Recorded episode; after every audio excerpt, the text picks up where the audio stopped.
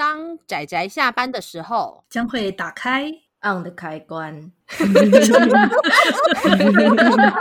仔仔下班中 on。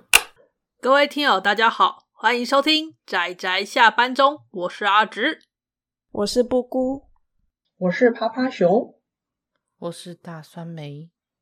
大家今天看漫画了吗？看了，看了，看了，看了。啊。今天有看漫画，那么我们就来聊聊今天的这部被我们在刚开始录音前吐槽的这一部。对，因为我们之前我们刚刚在聊天的时候就在说啊，我们的龙年的第一部呢是聊了东方的龙，然后接下来呢第二部就是聊了西方的龙。那我们今天要聊的是什么呢？是是是今天就是要聊两边都有的龙。没错，这样讲有点怪。然后这样也是我们在说，我记得我们有提过，我们呃龙年的作品提到的龙会范围非常的广。那有多广呢？没有错，就是我们今天的这一部作品超广。对，我们今天这部作品呢，书名叫做《蓝洞》。那它的故事内容呢，是就是以恐龙为主角，耶，恐龙啊，耶，恐龙，有龙哦，有龙。我们可以说是真实存在的龙，但是我知道一定有人吐槽说，一定有那种一定对吧？不承认化石存在的那种，一定也是会存在的。就是说，我不相信化石都是假的，哦、我不相信有恐龙的存在。哦、没关系啊，也有人相信那个整个地整个地球是平的嘛，没有关系的，大家都有相信的自由啊。哦、啊是啊，没错。但总而言之，我们就来聊聊今天这个以恐龙为主角的蓝洞。蓝洞这部作品啊，其实我们讲的它是算是新版本啊。虽然之前在二零一二年的时候吧，我们作者星野之轩这位科幻界还蛮有名的科幻漫画家，他好像就诶是二零一二年先出出版吗？还是更早之前？蓝洞的话，应该是更早吧？对啊，我记得是更早，更早。我看一下先，更早。我记得蓝洞还蛮早的。我怎么记得是两千年前的事？哪有？对，应该是两千年前，是两千年哦，两千年，二零零零年之前，二十年前左右的事。两千年前还真的蛮古早的呢。应该应该是蛮早以前的，我也相我也相信应该是二十一世纪之前，在壁画上面是不是？二十世纪，哇塞，跟恐龙一样啦。没有啦，我记得这一部应该是蛮早期，甚至可，因为我记得我在除夕的特别节目中提过《妖女传说》嘛，那我记得蓝洞应该是在那部作品的前后，至少没有离现在很接近，就是。蛮久以前的，嗯、就蛮久以前画的，那所以可以看得出来，有里里面有很多星野之圈在那个时候，可能因为科技啊，还有包括很多的研究调查之下，都还不算被证实的许多东西，但是在那一部作品中，应该多少你可能会想要吐槽他的想象力，可是我仍然认为这是一部相当有趣的作品。对，就是，嗯、没错啊，这个这个就是。这个就是所谓的脑洞大开。对，其实你如果看，你如果看到后面那个作者的后记啊，你就会发现他其实只是非常任性的，就是我想看恐龙，所以不管用任何手段，我就是要让看恐龙。那个后记写来蛮可爱的。他整部的核心宗旨就是我想要跟恐龙一起玩。啊，对对对，我想要跟恐龙一起玩，对。反正童心未泯那种感觉，但但其实并没有那么可爱啦。那个这部作品其实还蛮残酷的，死掉很多角色。他这他其实很有那种好莱坞式的那种冒险剧情。对，但但好莱坞式的话，应该是不会走这样的剧情内容啊。就是呃，如果是好莱坞式，我突然想到那个，想到跟酸梅之前看过一部那个动画电影，里面就有出现那个海鲜派对。啊，对，海鲜派对，好想看那种 B 级片，海鲜派对的 B 级片等级这样。哎，对耶，这这个背景，蓝洞的这个剧情内容是可以拍成好莱坞式的英雄片，但它也可以被拍成 B 级片，这是真的。对对，哦，我看到了，它是一九九一年，它是一九九一年到一九九二年。哇，三十年前了，对对对对，蛮久以前的作品了。所以呃，有很多里面可能现在看起来看起来其实不是很符合现在科学或是现在证实的内容的项目，但是我认为这一部的想象力跟以三十年前的知识来说，我觉得都是一部非常值得看的作品。然后有非常非常多的恐龙，嗯、对，所以这部的介绍大概就是这样。嗯、好，没有听我说，还没讲完，没讲重点。应该说，它其实是一种。它它是以那个大家有听过百慕达三角洲吗？它是以那种类似这样的传说，然后它一开始就先跟你说明说，其实地球上好像有很多这种神秘区域。那其中呢，有一个区域，它把我们这次这个故事的舞台是锁定在那个非洲跟那个旁边，它那个小岛不是小岛，那岛也不小，那个叫什么？呃，哈，非洲旁边右下角那个岛叫什么？哎、欸，我真的忘了，地理突然忘记看一下，他好像在最前面其实有画一个地图，哎，对对对对，我来看看，后面都被恐龙冲击没了，对对，而且在就是回到恐龙的时代的时候，也不是现在的这个分布啊，不是你们还没把故事剧情讲完好吗？你是说马达加斯加吗？啊，对，马达加斯加啦。总而言之呢，就是他们在那个。那个非洲大陆跟马达加斯加中间的海域中，在那个地方呢，有一个呃，当地渔夫们常常去捕鱼的一个地区。然后他们因为那边可以经常捕到一种活化石的鱼，嗯、那个叫做什么？哦，对对对对，枪枪击鱼，枪枪鱼，枪击鱼，对，就那个那个传说中的活化石鱼，到现在还可以找看得到的那种活很久很久的那种鱼。嗯、然后因为那个鱼其实抓到拿去倒卖很赚钱，所以当地很多渔夫在那边买。那就有人在这次，就是后来他们就是有人就是在这个地方做调查之后，发现到说，哎，这个他们那时候就是意外的在潜艇，然后去来到那个地区，然后发现那个地底有一个非常大的大洞。他们潜进之后发现到说，哎，不太对劲，嗯嗯，因为那个地方似乎是另外一个类似虫洞的那种入口。然后经过后来就经过一番一番各方人马的调查，发现到说那个地方会直接穿越到地球的白垩纪的那个时代，就变成一个是类似那种时空虫洞的那种概念，然后在海底里面这样子有一个这样的地区，那就是围绕着这个概念，然后开始了一系列的故事这样子，然后他们就你知道一群人就跑到了恐龙的世界白垩纪末期那边，然后开始大冒险，然后恐龙开始吃人之类的。完全就是个好莱坞式 B 级片，可以拍成 B 级片，也可以拍成英雄片的一个背景。那而且这个作品就叫做蓝洞嘛。那蓝洞其实基本上其实就是那种在海洋底下的一种，就是很深的一种洞。然后其实有很多地方的蓝洞都蛮有名的。我一直就很想去，就是我记得是中美洲吧，中美洲有一个大蓝洞，嗯、所以要去看它的话，你就要坐飞机，就是会用飞机飞过上空，然后就可以看到那个非常漂亮的圆形。我其实蛮想去看的，但是我觉得是星野直宣哦，因为这些蓝洞其实都还有一些。非常多地理啊，或者是一些考古学上非常值得研究的部分，我就不多提，因为我不是，我也不是专家。但是星野之轩就把这一个蓝洞，嗯、因为尤其海洋底下有非常非常多我们还尚未探索的很多神秘的的东西，那他就把蓝洞跟虫洞的概念 叠加在一起，对，结合。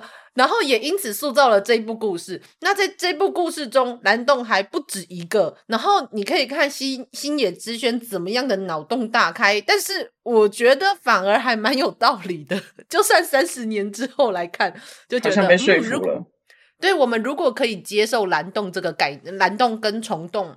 是同样的这样时空旅行的概念的话，那我觉得他那个想象力说不定也是蛮有可能的。太合理了，太合理了，视为一种可能性。这样的话，那个枪击鱼之所以会出现在那里，好像也还蛮合理的。是是是，啊、然后为什么时空的鱼？对，为什么会有生物灭绝？好像也是蛮合理的。只是我不满意的就是结局，就是说好的灭绝呢？就。他这个故事，他这故事真的很有趣，因为他把很多那种呃，像恐龙大灭绝啊，而且还不止一个时代恐龙大灭绝，那还有一些那种当时代的那个考古的很多恐龙的大发现，把把这些概念全部把它穿插在一块。但是是是呃，剧情本身我是觉得有它很有趣的地方，只是说作者他在分镜的一些部分吧。像嗯嗯，它的分镜其实还蛮有趣的。例如说，当有床戏的部分的时候，他用很隐晦的、很古典的方式带过去了。我就一直在那边笑说：“哇，那个年代的表达方式好古典哦。”不是这部作品的重点。他们可能要准备下一步的时候，就画了两个恐龙交颈的画面。对，好隐晦啊！好开心哦！但是也是一种映衬嘛，也是一种映衬，所以某种程度上来说，我也觉得这部作品蛮少女漫画的啦。咦咦 咦、嗯、啊，不不太对吗？好好，那可能我对少女漫画有什么误会。但是总之这部作品，但但我先说一句老实话，我认为里面的角色们，我觉得可能就是因为背后的设定跟生物还有历史相关的东西都非常的。异呃天马行空，然后异想天开，然后有非常多的 effort 放在了生物的考古上面，所以相对来说，我觉得他的角色都相当的功能性，就是以剧情来说，哦啊、这不是一件好事，但是没关系啦。说这些角色很很样板，就是这些角色很有符号性。不能说样板符号性，我觉得就是因为有这种氛围，你们才会觉得像好莱坞大片。是是是是，对啊，就是那种像那个女记者有没有，就很典型的、啊、有没有？对，那个女记者，然后坏人也很典型。还有突然在最后两个人就突然开始接吻了，我就想说啊，这个就是好莱坞片的感觉。没错没错，就是嗯，说？等一下，但是你不能怪他们嘛，吊桥理论啊。好啦，我可以接受，我只是觉得。就就如同我说的，就是角色有一点过度的样板跟功能性，就是我需要这个角色在这个时候，因为剧情一定要带带到那里，就是按照我想的带到那里，所以一定要有会这个东西的人出现，然后一定要有反派出现，一定要有人干一些坏事，然后让让主角可以干好事，大概就是这种感觉。可是，呃，我我觉得现反而这样的作品反而有点少，就是蓝洞这样的作品，就是因为他把太多的。呃，剧情跟铺陈放在了历史跟生物上面，所以呃，好啦，我可以接受他反而把角色跟剧情本身有一点弱化的这个情形，就是我不怪他，就比较像这样吧。嗯嗯，嗯，比较像是作者借由这些人来讲他想讲的一个架空历史故事，历史嘛，对，就是一个他的幻想故事，跟恐龙玩，对，跟恐龙玩嘛，对，跟恐龙玩。我在看的时候也有这种感 觉。但是我看到后记的时候，我就莫名其妙的原谅他了。没错，没错，就是看的过程还有点嫌弃，就是啊，这个不啊，在那个角色上比较弱。然后你看完看到后记，我原谅你了，我懂你的意思。反正这些角色都是作者单人的投射，没错，就是想要穿到那个年代，然后跟恐龙一起玩，然后角色全部都是投射。啊，聊很可以。懂，虽然我并没有想要这样子跟恐龙一起玩啦，但是因为他是在漫画中，好啦，接受 接受，行。行，对，而且不如说，我觉得反而是这样的作品不多了，就是因为他这背景太多的知识量了，不如说，因为三十年前的作品的风格也跟现在有所差异的关系啦，加上星野之轩老师的作品向来就是比较走这种怎么讲，资料很多的这种风格类型吧，嗯、没错，没错。可是不如说，我觉得像星野之轩这样子的漫画家，相对现在很多很多的大量的漫画家来说，反而是星野之轩这样的漫画家比较少。我并不是说好还是不好这件事，而是说我觉得相对来说比较少。但并不是我绝对不是没有，绝对不是没有。就是他的好朋友朱星大二郎也是。呃，其实要说的话，嗯、我觉得他的书可能没有特别好卖，他是因为他已经站上了被称之为大师的那个。那个对，那个地位吧，才会被才会好像书才会有保底感觉，不然其实他的书真要说剧情性，我觉得就还好，但是他有他有趣的地方啦，只能这么说。嗯，的确是。如果不说这一个人是大师，他的作品大概评价会满两极的。没错，就一个人可能会觉得他充满了想象力，有一部分人会觉得这都是妄想。没错。然后都会说有点两极，看这个角色刻板，就是价值观跟审美。对对对对对。可是因为我就是喜欢挑那种，你知道，就是各种，他不用每一个点数都很平均。如果要我对一部作品评价，那我当然会希望他们的每一个东西的点数要平，都要达到平均值。但如果你在某一个项目，你可以达的，你可以达到非常高的话，我可以忽略它其他东西在平均值以下，比较像是这样。就以我自己个人来说，然后我也会挑这些作品来推荐给大家，因为有一些东西还是我认为比较少见的话，我觉得还是有非常值得探索跟欣赏的空间。所以我会觉得蓝洞还是我还蛮喜欢的作品。当然，就是你只是忽略掉那些角色，嗯、其实也是可以的。看后记就觉得很好笑，这样子。他说：“哦，我知道我在想什么。他”他他其实超浪漫的，而且你看得出来，其实他对恐龙，他对恐龙有一种很浪漫的想法。哎，他把恐龙的描述的非常的美好。对，故事中对恐龙的描述非常美好。即使他们发生了的那一些事，但还是蛮美好的。对。嗯嗯嗯，我觉得这是一部兼具理性跟想象力的作品。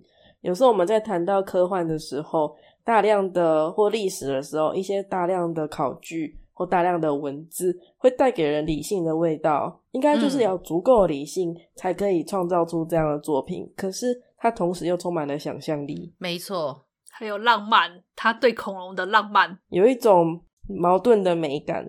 真的，我我觉得它是一种，虽然它的背景跟要理解这消化这些知识是需要可能要到一个成人的阅读能力，或者是就是成人的搜索能力跟吸收能力，但是它里面带出来的东西，真的就跟他的后记说的那一种那种童心，我觉得给我有。就是我觉得蛮有感触的，就是啊，对，这就是你想做的事情，然后你很坚持的做到它。只是你现在是一个成人，但你还是在从事着跟展现着你小时候的期待跟憧憬。我觉得这种感觉还蛮有趣的，就是我在阅读的时候也有这种感觉。对，好的，所以希望大家也可以享受这个龙。可是我觉得我在阅读的过程中还有一个想法，就是因为三十年前嘛。还有对于我们人类的呃资料跟想象力的极限，它跟恐龙相处的过程中，其实混杂了一些看。如果大家看那个动物频道，还是一些相关的报道，它有一种我们面对像非洲草原那种超大型动物的感觉，它并不是真的、啊、呃面对恐龙的感觉。当然，我觉得这是人类想象的极限。你想象的一个跟大型生物相处的过程中，我们想象的可能就是跟大象、跟那些美洲狮 的那个画面。所以对于恐龙来讲，虽然它们并不一样，但隐约给我一种好像在看 Discovery 的感觉。确实有是的。然后观察它们如何交配啊，观察它们如何进食啊，然后如何打猎，如何彼此 coexist coexist，这样，所以我就感受到了人类的极限。对，我就一边看一边想笑，然后一边看一边觉得人类是不是不该？人类的极限，想象力是有极限的。没办法，因为人类就是只能从自己的经验去做想象，这是没有办法的极限。我就一边觉得他很有想象力，无边无界，同时又开始吐槽说：“果然人类还是有极限。”对不起，我也很奋力。没关系啦，好坏阿哥。这部星野之轩的《龙洞》在台湾这边是东贩出版社代理，然后前两集蓝洞，蓝洞，蓝洞，蓝洞不是龙洞，不是蓝 洞，龙洞。我的拍谁拍谁，一直一直讲成龙洞，其实是蓝洞。好拍谁？好了，那这两本的话，它它一本还蛮厚的，大概快要两百，快三百多页哦，而且有电子书。对对对，嗯。所以，如果说觉得实体书太厚的话，可以考虑电子书。那剧情的话，其实就进展的很快。虽然最后我觉得是有点半开放式结局的 feel 啦，是是，但是那也算是一个结局了。虽然酸梅好像不太满意，我，非常不满意。我认为就是人类应该要被消灭才对。那你这样子会有那个祖父悖论吧？那个是作者想要的结局，我不管，我不管有没有祖父悖论，人类就是给我毁灭，就这样结论。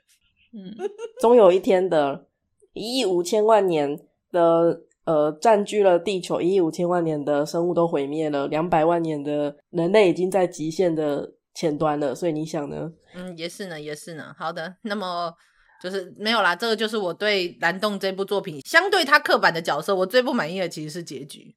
这样我就我觉得这不行，这个结不行。但不行是因为我个人的原因，结局。对，其实我对结局的话，本来是想说，如果真的就是照那个里面那个野心很大科学家的讲法发生的话，其实还蛮有趣的。我当时有这样想，但是嗯，就想说，你知道三十年前的作品其实还蛮中规中矩的。是是是，也不一定，也也有些比较过分。应该说星野之轩老师他他还蛮人还蛮好的。啊，这倒是，这倒是。那个结局其实有各种可怕的后续的想象，我脑袋出现了一大堆可怕的可能性。那他以正面的角度结束了他，没错没错，对啊，其实很可怕的故事，但他正面的结束了他。这就是我最不满意的地方，嗯，超坏。对啊，好啦，那总之，蓝洞这部作品呢，有着我们东西方都有的龙，应该是东西方都有。我相信这件事，虽然目前可能比较多都是在西方，但因为毕竟如果你要提到好几，你知道那就几百年、几百万、几千万年前的样子的话，呃，我相信。呃，说不定其实我们大家都在同一块大陆上，所以也没有分东西方。那我们共同游泳的、拥有的祖先恐龙这样子，那就是这一部作品的、嗯、我们的龙的定义。希望大家可以接受它，他、嗯啊、不接受的话也没关系。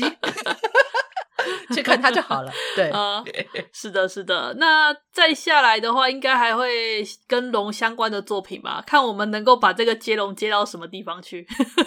我我看了一下我们的作品，倒是可以接蛮多的、啊，说不定可以接到半年，有吗？这三个月应该是有，欸、三个月以上应该有，有有有有。不知道，也许哪一天就直接断掉了。要先讲，我们要冲掉就、哦、就就换别的作品了。没有，我们就硬是，我们就硬是。卡一个跟龙相关的东西，例如说里面的配角有一个人的名字有龙，这 这个也太牵强了。我不，不过其实如果那个听友没有看过这部漫画，然后呃看书名的话，其实可能不会发现这部跟龙有关。虽然我觉得封面图看起来应该蛮明显的，但是因为我们的节目上面应该那个图的封面图会有点小，所以不知道有没有人猜到这部是跟龙有关的。哦，我我是在猜，应该是要打开书，然后顺便听我们节目才会知道，就是跟龙有关。说不定他刚好就只点开这一集，他根本就不知道我们这我们接接下来做的节目都是跟龙有关的、啊。说不定前两集刚好没听。有时候我觉得有点可惜呢。我们之前已经讲掉了很多跟龙有关的有趣的作品，没关系啦，还有很多没有关系啊，因为毕竟龙年也是现在嘛。对啊，对啊，嗯，啊、还有很多作品，我觉得差不多啦。关于这部。蓝洞的推荐应该就这样了吧，剩下的大家自己去看吧。就是虽然三十年了，但是还是很有值得一看的地方。嗯嗯嗯，对我我真的很推看看电子书，因为你知道有一些书本就是比较大又比较厚，翻起来或转书，哦、真的是有够累。就是电子书很好看，还可以放大。对。对这件事很重要。哦、有的字真的是很小，你们年纪都有了哈。不是，是哎、欸，我最主要看电子书的原因是因为我现在这边买不买不太到实体书，这才是重点。但是，而且旅行上面真的是电子书比较方便。但是，只是跟大家说，像这样子的作品，尤其它很多字字真的蛮小的，所以如果你希望方便携带什么的话，你没有地方可以放漫画，我觉得电子书真的是一个很棒的平台。那我是希望最后未来也可以有个阅读器啦，但是之后再说，之后再说。好的，那么总之就是这样子了。哼哼哼，好，那我们今天关于蓝洞的推荐就到这里啦，谢谢大家的收听，我们下次再见，拜拜，大家拜拜。啊，上班，上班，我不要工作，下班了，回去回去工作喽。